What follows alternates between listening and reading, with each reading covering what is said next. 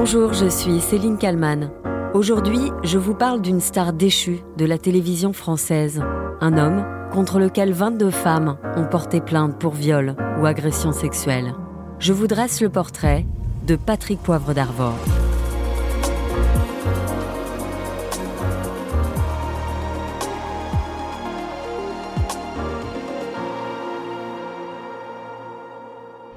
J'ai bien envie d'apprendre à bien parler français. Trouve une langue vachement fascinante. Donc vous voulez des cours particuliers C'est ça Est-ce que tu aurais peut-être, vous, Oui. vous auriez peut-être au moins 15 minutes par jour Pour 15 minutes, c'est pas beaucoup. Euh, on va prendre un peu plus de temps. Si vous voulez des Ça cours de langue, euh, je suis d'accord. Nous sommes en 1988 sur France 3. Patrick Poivre d'Arvor est l'invité du jeu de la séduction, où plusieurs jeunes femmes tentent chacune à leur tour de séduire le journaliste en tête à tête, ou presque. Il y a des caméras et un public.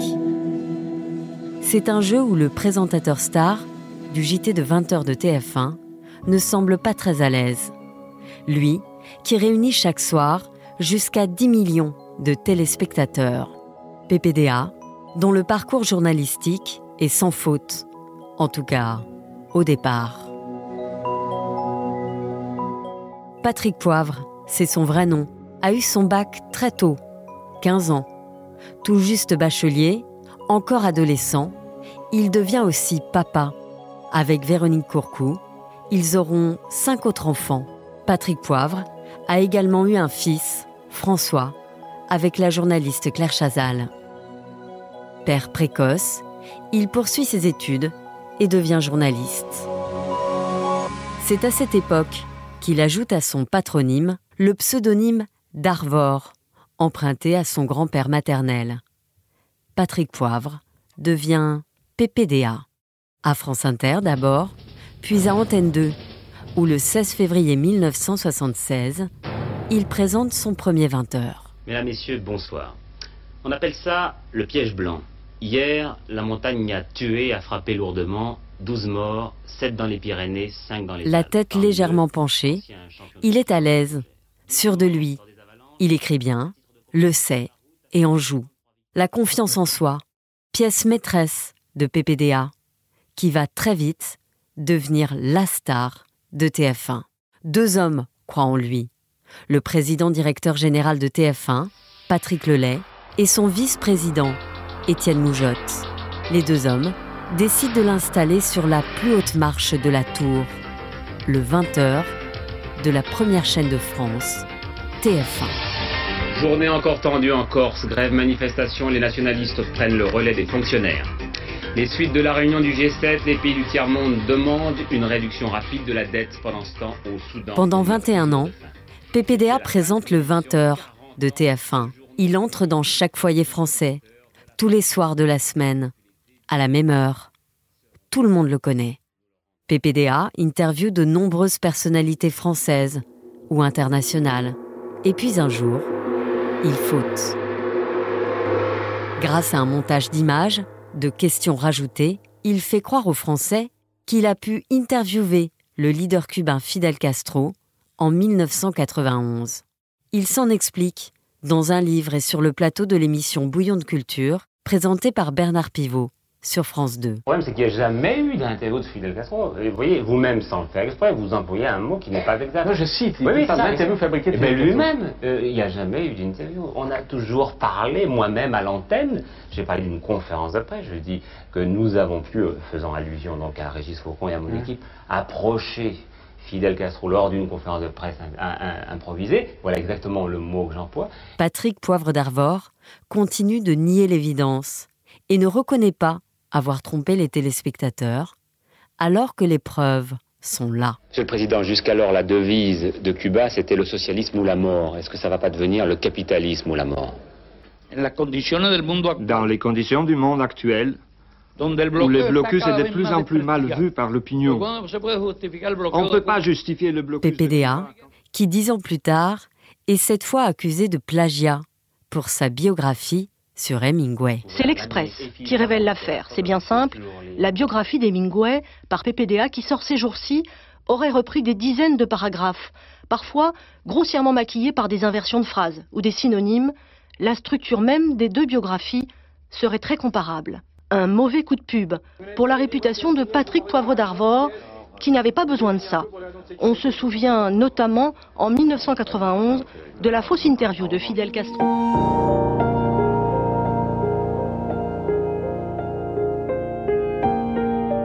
En 1995, PPDA va traverser un drame personnel terrible. Le 27 janvier, sa fille, Solène, qui souffre d'anorexie, décide de mettre fin à ses jours. Elle a 19 ans. Quelques jours plus tard, Claire Chazal en parle dans son journal de 13 heures. Enfin, une messe a été célébrée ce matin en l'église Saint-Ferdinand à Paris en souvenir de Solène Pauvre d'Arvor qui a choisi à 19 ans de quitter ce monde. Sa famille et ses amis étaient là très nombreux. Solène souffrait d'anorexie depuis plusieurs années. Son père l'avait dit pour l'aider dans un très beau livre, Lettre à l'absente. Solène aimait la musique. Chanter la raccrochait souvent à la vie. Solène s'est éloignée. Mais l'ange blanc que vous voyez sur cette photo demeure aux côtés de ceux qui l'ont tant aimé.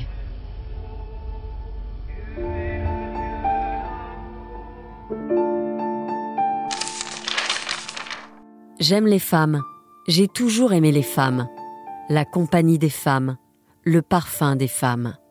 J'aime les femmes qui dérivent comme de longues algues. Les femmes qui s'accrochent au rocher de toute la force de leurs pieds menus et qu'une vague peut arracher vers de lointains horizons. J'aime la violence de leur innocence. Je viens de vous lire un extrait d'un des livres de PPDA intitulé Les femmes de ma vie. Combien sont-elles, les femmes de sa vie, à s'être senties piégées par ce rocher qu'il était, dans son bureau, à TF1, la porte fermée. Personne n'aurait rien vu, rien fait, rien dit. Jusqu'en 2008, année de la fin de son règne à TF1, PPDA a convié des femmes à assister à son journal, quasiment chaque soir. Une seule femme à la fois. En 2021, l'une d'elles décide de raconter et de porter plainte. On apprend ce soir que Patrick Poivre d'Arvor est visé par une enquête préliminaire pour viol. L'écrivaine Florence Porcel l'accuse d'avoir abusé d'elle à plusieurs reprises entre 2004 et 2009 dans un contexte d'abus de pouvoir. L'ancien présentateur évoque des accusations qui ne peuvent être que fantaisistes, fin de citation, et annonce avoir saisi son avocat. Florence Porcel va être la première à parler et d'autres femmes vont également accuser l'ancien présentateur, comme Bénédicte Martin, journaliste et écrivaine, qui a témoigné en septembre 2022 sur BFM TV avec Maxime Switek. Il vous invite lors d'un JT et il vous fait asseoir juste à côté du prompteur. Exactement. Voilà. Et euh, donc, euh, moi, à chaque fois, bon, maintenant j'ai arrêté de lire les témoignages parce mmh. qu'à chaque fois, je, voilà, je, je, je, je, lis ma propre histoire et je la connais. Euh, c'est ce côté sériel, tout comme il y a des tueurs en série et eh ben pour moi, Patrick hein, euh, est un violeur en série parce que tous ces actes se passent au même endroit, quasiment à la même heure, mmh. avec le même type de femme. On a toutes le même profil. Aujourd'hui, 22 femmes ont porté plainte contre Patrick Poivre d'Arvor. 11 l'accusent de viol. Et beaucoup, beaucoup d'autres femmes ont témoigné sans vouloir déposer plainte. La procédure n'est pas terminée la justice pourrait estimer que certains faits ne sont pas prescrits. Alors, cela pourrait déboucher sur la mise en examen de l'ex-présentateur vedette de TF1.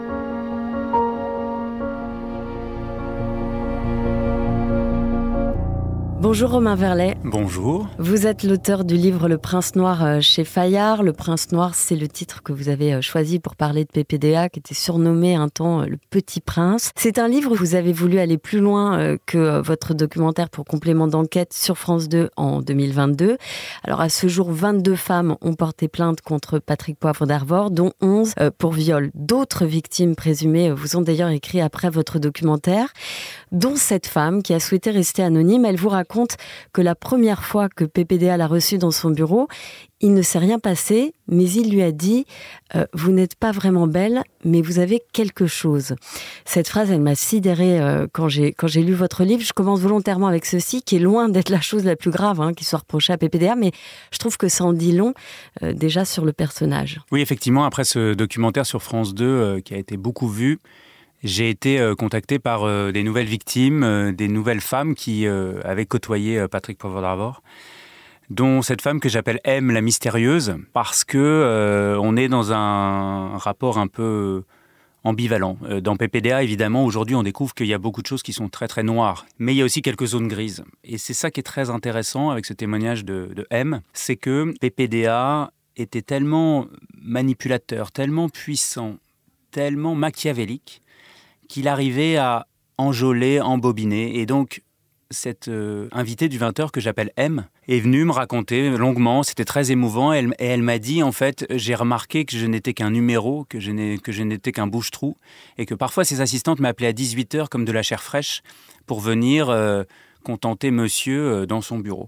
En fait, elle a regardé le documentaire sur France 2 et elle s'est dit, en fait, je n'étais, qu'une de plus, j'étais qu'un numéro, j'étais qu'une, de ses invitées. Évidemment, elle se doutait que Patrick Poivre était séducteur et un homme à femme. Mais bien loin de s'imaginer qu'il y avait un cérémonial institué à TF1 et qu'elle n'était qu'un pion. Voilà. Et donc euh, ce témoignage est très fort et, elle, me raconte que finalement, euh, être un peu avec PPDA parfois dans son bureau le soir, euh, elle a eu des relations consenties avec lui dans son bureau parce qu'elle voulait un petit peu de un, petit peu de paillettes et elle voulait avoir ce qu'elle dit, ce qui est très fort. Elle dit je voulais avoir les miettes de PPDA. Elle ne porte pas plainte, contrairement à Mathilde, reporter, qui euh, elle un soir et travaille à TF1 donc et elle est convoquée par PPDA dans ce fameux bureau. On découvre aujourd'hui que ce bureau, qui était le lieu du pouvoir, le lieu de l'argent, le lieu vraiment du boss du 20h. On découvre aujourd'hui que pour beaucoup de femmes, c'était le lieu du crime. Et Patrick Poivre d'Arvor, finalement, on connaît tout de lui. C'est-à-dire, on a tout vu, on sait tout sur lui. Il était à Cannes tous les ans sur la montée des marches. Il était à Roland Garros tous les ans en tribune VIP avec une femme différente. Euh, il était euh, au ski, il était sur des marathons, il était omniprésent, il était partout. Patrick Poivre d'Arvor était partout. Il faut se souvenir dans les années 80-90 comme il était puissant euh, dans le monde des médias. On connaissait tout de la vie de Patrick Poivre d'Arvor tellement il était médiatique. Par contre, il y a une pièce où on ne savait pas ce qui se passait dedans. C'était son bureau à TF1, au deuxième étage, au fond de la rédaction à gauche. Moi, je suis un ancien de TF1. Je sais très bien où était ce bureau. Il était le seul avec une porte qui pouvait se fermer à clé. Et PPDA, dans ses livres, il a écrit que ce bureau était son sas de décompression après 20h30 son alvéole de liberté. Et ce soir-là, donc, Mathilde vous raconte qu'elle est convoquée euh, pour voir PPDA. Elle, quelque part, elle est flattée. Exactement. Mathilde, elle sort de l'école de journalisme de Lille. Elle arrive à TF1, qui est la plus grande rédaction de France.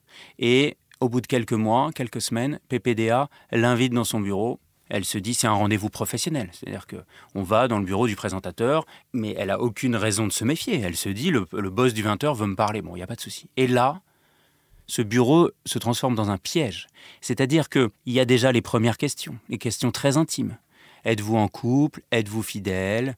Est-ce que vous vous masturbez? Est-ce que ça vous fait quelque chose de me voir à, l'antenne le soir? Et donc, évidemment, la dénommée Mathilde tombe des nues.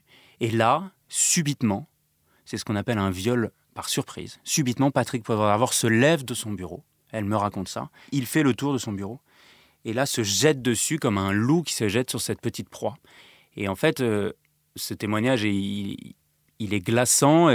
elle me l'a confié euh, pour complément d'enquête, elle me l'a confié une nouvelle fois pour ce livre. Elle raconte cet effet de sidération. C'est-à-dire qu'aujourd'hui, il était impossible pour elle d'imaginer qu'elle allait évidemment subir un viol, selon elle, dans le bureau. On a pu entendre des gens qui disaient oui, mais je veux dire, elles auraient pu parler, elles auraient pu se défendre, elles auraient pu euh, parler en sortant. On entend beaucoup ça de la part de personnes qui n'ont évidemment pas subi de viol.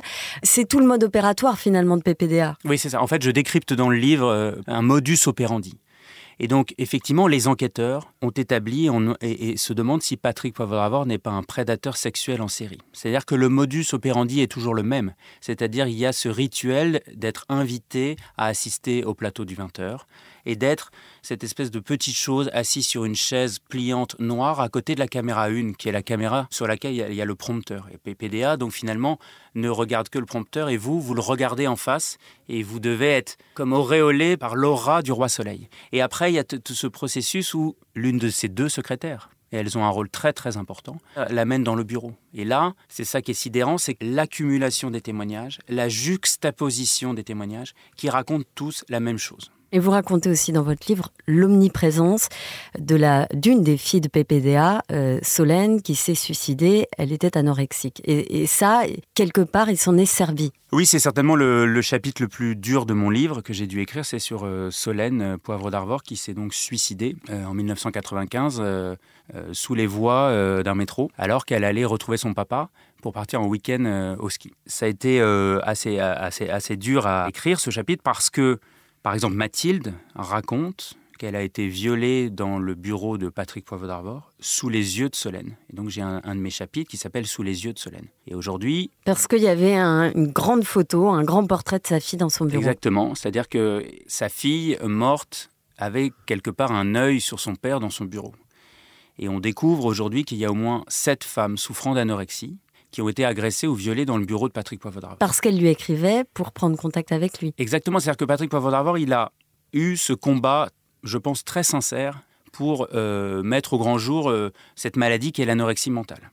Il a participé avec son aura, euh, avec son argent, à l'ouverture de la Maison de Solène, qui est un établissement de référence en Europe sur la prise en charge des, des jeunes adolescentes souffrant d'anorexie. Donc ça, on ne peut pas lui enlever. Donc ça, c'est très fort. On découvre aujourd'hui que finalement, cette maison de Solène, finalement, ce deuil de la personnalité préférée des Français, a pu aussi lui servir comme un nouvel appât pour des nouvelles proies. Je raconte dans le livre qu'il y a effectivement beaucoup de femmes qui écrivaient à Patrick Poivre parce qu'elles elles souffraient d'anorexie comme sa fille Solène et qu'elles cherchaient en Patrick Poivre quelque part un père de substitution. Et donc effectivement, il y a une des plaignantes qui raconte, qui l'a dit à Libération, qui l'a dit à Mediapart, que à la fois il pouvait être ce, cet homme très prévenant qui aidé à avoir des rendez-vous avec des spécialistes, qui était euh, sincère dans cette démarche. Et dans le même temps, c'était la face noire, euh, la face après 20 heures, où euh, il n'hésitait pas à, violer ces femmes souffrant d'anorexie. Il y a un chapitre aussi dans votre livre qui s'appelle Tout le monde savait, et je me demande si on n'aurait pas aussi dû l'appeler Tout le monde sait, parce que certains dirigeants de TF1 sont toujours vivants euh, aujourd'hui et ne parlent pas. Euh, je pense notamment à Robert Namias, qui fut notamment euh, rédacteur en chef du JT de PPDA, puis patron de l'info de TF1. Lui refuse de vous parler et il n'a même pas été entendu par, par les enquêteurs. Moi, ce qui m'a vraiment frappé et choqué dans cette histoire, c'était cette espèce de silence coupable de notre profession. Moi, je suis un ancien de TF1 et j'ai décidé depuis un an et demi de m'emparer de cette affaire PPDA qui est pour moi euh, l'affaire Weinstein. C'est aussi grave que ça. Et on découvre aujourd'hui que non seulement à l'époque, il y a eu des signalements. Muriel Reus, qui, a été qui raconte qu'elle a été agressée dans le bureau de Patrick Poivre d'Arvor, a prévenu Patrick Lelay, qui était à, l'époque le big boss. Patrick Lelay a dit Oh non, euh, il fait chier, on va s'occuper de lui. Une autre plaignante, Cécile Timoro, a prévenu Robert Damias, en disant Écoute, euh, voilà ce qui m'est arrivé, Patrick Poivre m'a sauté dessus. Et donc, Robert Namias, évidemment, euh, qui a été l'emblématique directeur de l'information de TF1 et son rédacteur en chef, a été tenu au courant que Patrick Poivre avait à minima des comportements inappropriés avec des salariés du groupe, mais aussi qu'il y avait tous les soirs des femmes qui venaient dans son bureau. Et Robert Namias, comme beaucoup d'autres, il y a aussi Catherine Nel, qui est la patronne euh, de France Inter aujourd'hui, qui était ma boss, qui m'a recruté. Tous ces gens-là ne veulent pas parler. Et pourquoi ils veulent pas parler Et eh ben je trouve ils, peuvent reconnaître finalement qu'ils ont voulu fermer les yeux ou, ou que c'était une autre époque, ça on l'entend beaucoup. Oui, alors l'argument de l'autre époque, moi j'y crois pas du tout. À aucune époque on a eu le droit d'agresser ou de violer une femme. Donc ça on me l'a beaucoup dit. Oui, mais c'était une époque. Patrick était charmeur, séducteur, homme à femme et tout. En fait, ça marche pas, ça, c'est inaudible, ça. Et moi, ce qui m'a frappé dans cette enquête, c'est ce silence coupable, conscient ou inconscient, Et je pense que ce silence qui perdure encore aujourd'hui, c'est-à-dire que même pour la réception de ce livre, tout le monde n'a pas envie de me recevoir comme vous aujourd'hui, tout le monde n'a pas envie de parler du livre, parce que c'est un livre qui dérange. Il dérange évidemment PPDA, mais il dérange aussi tout le clan PPDA, parce que PPDA, il a régné, PPDA, il a fait, il a défait des carrières. Et en fait, ce qui est très important, c'est qu'aujourd'hui, tous les big boss, un peu partout, euh, euh, dans les rédactions, euh, dans des chaînes de, de télé ou de radio, eh ben, ils doivent quelque chose à PPDA. Et donc, c'est très compliqué pour eux, pour elle, pour Robert Namias, pour Catherine L, de faire son média culpa, quoi. De dire, effectivement, individuellement, et c'est ce que m'a dit Catherine Nell. Elle me l'a dit par mail, mais elle n'a pas voulu me le dire devant la caméra. Individuellement et collectivement, on a raté quelque chose, on est passé à côté de quelque chose. Et donc, je pense que pour ces gens, pour ces hauts dirigeants de TF1, c'est aujourd'hui euh, se remettre un peu en question et c'est peut-être avouer une cécité. C'est-à-dire que comment, à TF1, personne ne s'est dit mais c'est quoi ce ballet ininterrompu de femmes qui viennent dans son bureau? Effectivement, il y avait des femmes qui venaient pour avoir des relations de manière consentante. Il y avait des stars, il y avait Patricia Cass, euh, il y avait euh, euh, beaucoup, de, beaucoup de femmes qui venaient pour ça, pour avoir des... des... Mais même ça, je veux dire, c'est oui. hallucinant. Je veux dire, un bureau dans une entreprise n'est pas une chambre d'hôtel. Exactement. Donc on découvre on découvre que finalement le bureau de PPDA était une sorte de lupanar dans la tour TF1. Mais j'ai mis longtemps à déconstruire ça. C'est-à-dire que effectivement, il y avait des femmes qui venaient pour avoir des relations euh, sexuelles dans le bureau de Patrick Poivre d'Arvor. Déjà, on peut s'étonner que ça soit sur son lieu de travail. Et on découvre aujourd'hui que dans le flot ininterrompu de femmes qui venaient, les visiteuses du 20h, il y avait des femmes qui venaient de province, il y avait des femmes euh, qui venaient euh, pour un premier rendez-vous, pour, parler d'un premier roman, pour une interview, pour un journal école. Et elle ne savait pas la réputation, elle ne savait pas le traquenard que c'était. Vous avez fait le choix de dévoiler, sans leur accord, des dépositions de femmes qui racontent leur viol. Vous avez eu accès aux dépositions et vous les relatez donc en détail dans votre livre. Euh, la justice a tranché, les juges ont estimé que l'intérêt euh, général majeur l'emportait. Votre livre donc a pu paraître, mais vous allez tout de même euh, rendre anonymes ces témoignages dans les prochaines réimpressions. Est-ce que je ne comprends pas votre choix d'avoir laissé ces noms euh, si ces femmes ne se sont pas confiées à vous directement Moi, dans ce livre, PPDA, le prince noir, je n'ai outé personne, je n'ai outé aucune victime. C'est-à-dire que les victimes qui sont dans mon livre m'ont parlé soit à moi, soit ont parlé à la presse, notamment à Libération, à Mediapart, voilà, qui ont fait des choses très fortes pour cette enquête. On parlait même sur le JT de TF1 ou à 7 à 8. Et donc, leurs paroles leur traumatisme, euh, leur viol raconté est devenu dans l'espace public. Donc c'est ça qui est, important, c'est-à-dire que aujourd'hui, euh, tout le monde peut s'emparer de cette matière aussi difficile soit-elle euh, pour en parler. Et effectivement, moi, dans mon enquête, j'ai estimé qu'il était important de raconter ce cérémonial. Le détail du viol, parce ouais. que c'est ce qu'elles vous reprochent, Exactement. ces femmes. Exactement. C'est de re-raconter le détail du viol qui n'était pas forcément sorti dans la presse, voilà. tout le détail. Alors, il y a une seule plaignante, une seule femme, euh, qui estime que euh, ce livre n'avait pas raconté l'intimité du viol. Elle avait dit qu'elle avait été violée, elle l'a dit euh, sur le plateau de Mediapart. J'ai été violée en 1995 dans le bureau de Patrick Poivre d'Arvor. Effectivement, moi, dans mon livre, je raconte la scène de viol. Parce que aucun voyeurisme de ma part, c'est simplement pour raconter le, le, phénomène systémique, systématique, mécanique, industriel de ces invitations. Après, la justice a donné raison à la publication de ce livre et euh, à ce qu'il soit diffusé dans la librairie. Après, je comprends tout à fait la souffrance de cette femme, sincèrement.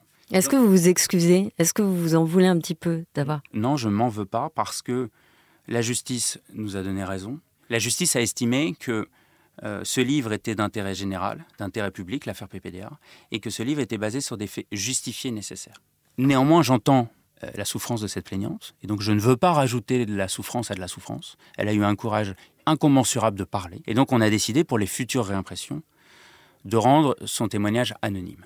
Donc, avec votre livre, vous espérez qu'il y ait euh, d'autres femmes, finalement, qui, se rendent compte qu'elles aussi ont été euh, victimes de PPDA et peut-être d'un système encore plus large. Oui, c'est ça. Bah, je, j'espère que ce livre, euh, voilà, les Français et les Françaises vont, vont s'en emparer, qu'il va peut-être être déclencheur de, nouveaux témoignages. Après, je le rappelle, moi je ne suis euh, ni le porte-parole des plaignantes, ni l'avocat de Patrick Poivre Moi je suis journaliste d'investigation, ça fait 15 ans que je travaille euh, dans la télévision.